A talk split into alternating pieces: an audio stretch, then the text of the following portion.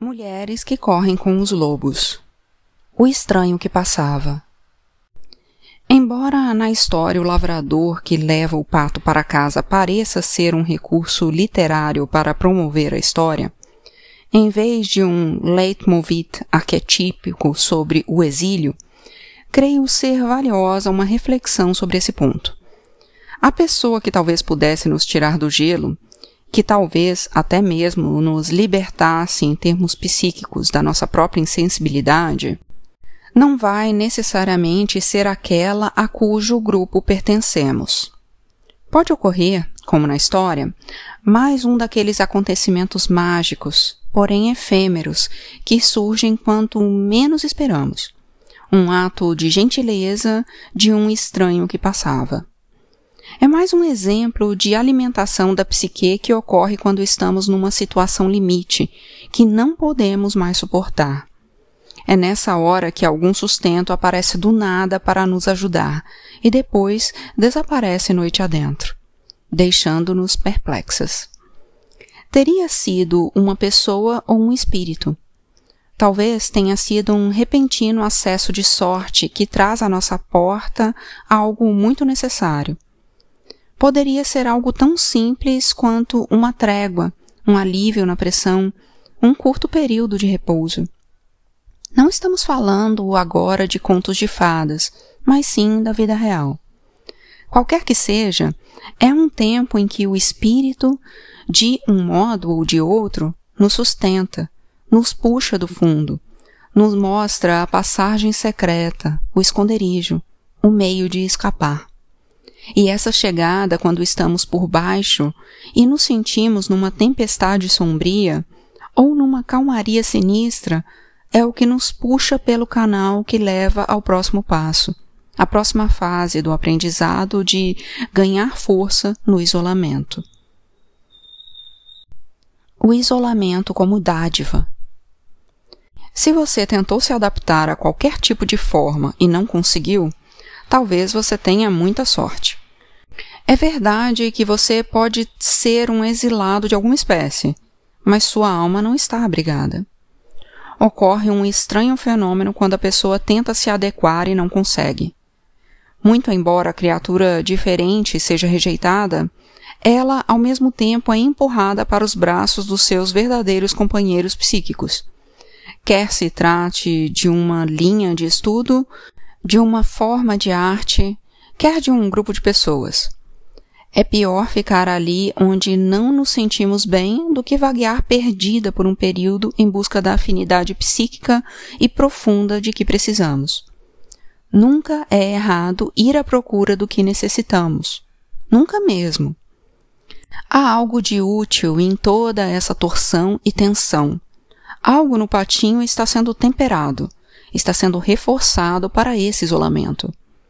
Embora essa situação não seja algo que se deseje a ninguém por nenhum motivo, seu efeito é semelhante ao da produção de diamantes pela pressão aplicada ao carbono puro. Ela acaba levando a uma profunda amplidão e clareza na psique. Existe um aspecto da alquimia no qual a substância bruta do chumbo é golpeada e martelada. Embora o isolamento não seja algo que se deseje por ser divertido, provém dele um ganho inesperado. As dádivas do isolamento são inúmeras. Ele elimina a fraqueza com os golpes. Ele erradica as lamentações, proporciona um insight penetrante, aguça a intuição, assegura o poder incisivo de observação e de visão de perspectiva jamais alcançados pelas pessoas aceitas. Apesar de ter seus aspectos negativos, a psique selvagem consegue resistir ao isolamento.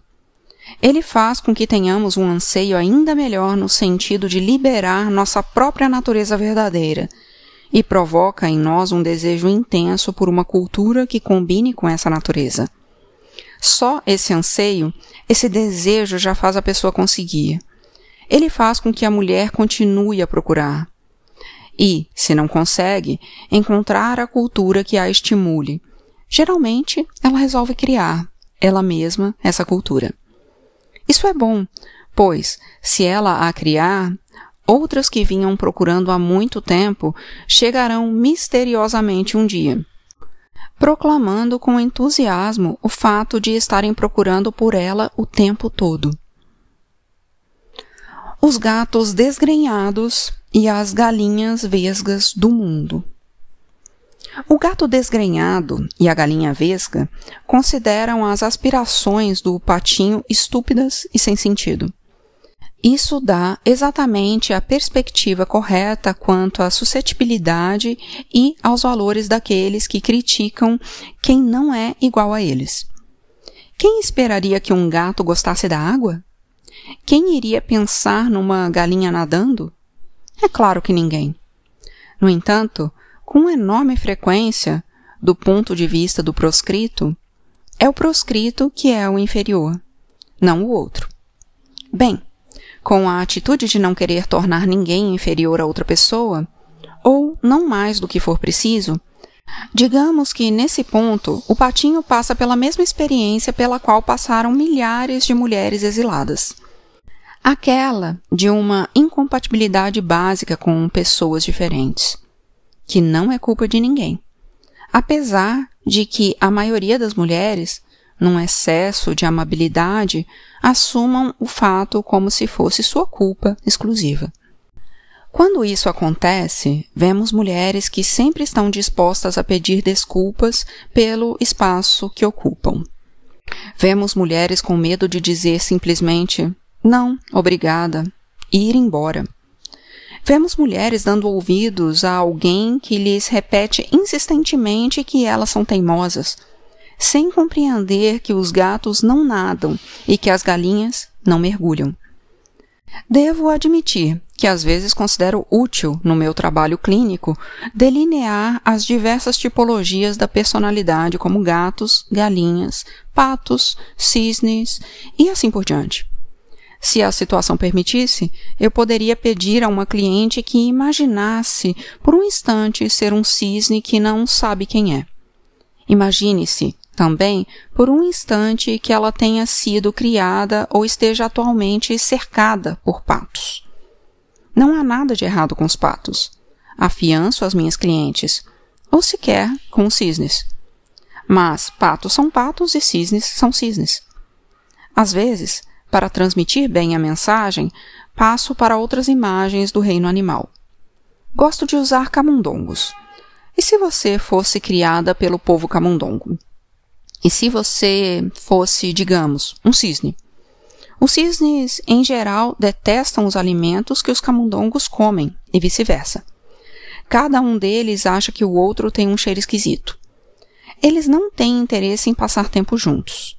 E, se o fizessem, estariam constantemente perseguindo uns aos outros. E o que dizer se você, sendo um cisne, teve de fingir ser um camundongo? E se você teve de fingir ser cinzento, peludo e diminuto? E se lhe faltava um rabo longo e sinuoso para ficar em exibição no dia de andar com o rabo para cima? E se, onde quer que você fosse, você tentasse andar como um camundongo, mas acabasse gingando? E se você tentasse falar como um camundongo, mas a cada vez que tentasse saísse um grasnido? Você não se sentiria a criatura mais infeliz do mundo? A resposta é um inequívoco sim. Então, por que, se tudo isso é tão verdadeiro, por que as mulheres não param de tentar se curvar e se dobrar para assumir formas que não são suas? Devo dizer, com base em anos de observação clínica do problema, que, na maioria das vezes, isso não decorre de um masoquismo enraizado, ou de uma dedicação perversa à autodestruição ou qualquer atitude dessa natureza. Com enorme frequência, isso ocorre porque a mulher não sabe o que fazer. Ela foi criada sem mãe. Há um ditado que diz: Tu puedes saber muitas coisas. É possível saber acerca de muitas coisas, mas não se trata do mesmo que sentido, que deter o sentido. Já o patinho parece saber das coisas, mas ele não tem nenhum bom senso. Ele é sem mãe, ou seja, não foi instruído nos níveis mais elementares. Lembrem-se, é a mãe que ensina ao expandir o talento ou instinto inato à prole. As mães do reino animal, que ensinam seus filhotes a caçar, não estão exatamente os ensinando a caçar, pois isso já está nas suas entranhas. Elas os ensinam a se precaver disso e daquilo, a prestar atenção às coisas. Elas ensinam tudo o que os filhotes desconheciam até que ela mostrasse, ativando, assim, novos conhecimentos e sabedoria inata. O mesmo ocorre com a mulher exilada. Se ela for um patinho feio, se ela não tiver mãe, seus instintos não estarão aguçados. Em vez disso, ela aprende pelo método de ensaio e erro. Geralmente, muitas tentativas. Erros inúmeros. Existe esperança, porém, pois a criatura rejeitada nunca desiste.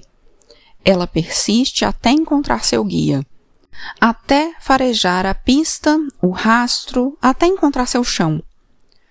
Os lobos nunca são mais engraçados do que quando perderam a pista e fazem tudo para recuperá-la. Eles saltam no ar, correm em círculos, escavam o chão com focinho, arranham o chão, correm adiante, voltam e ficam parados como estátuas. A impressão é a de que enlouqueceram. Mas o que eles estão realmente fazendo é recolhendo todos os indícios que podem encontrar. Estão captando esses indícios com mordidas no ar. Estão enchendo os pulmões com os cheiros do nível do chão e do nível das espáduas. Eles provam o ar para ver quem passou por ali recentemente, com as orelhas girando como antenas parabólicas, captando transmissões de muito longe. Uma vez que eles tenham todos os indícios em ordem, eles sabem como prosseguir. Embora uma mulher possa parecer desmiolada quando perdeu o contato com a vida que mais valoriza, e esteja correndo de um lado para o outro tentando reconquistá-la, na maioria das vezes ela está recolhendo informações, provando um pouco disso aqui, agarrando com uma patada um pouco daquilo lá. O máximo que se pode fazer seria explicar sucintamente o que ela está fazendo e deixá-la em paz. Assim que ela processar todas as informações das pistas recolhidas, ela voltará a se movimentar de modo deliberado. E então o desejo de pertencer ao clube do gato desgrenhado e da galinha vesga acabará desaparecendo totalmente.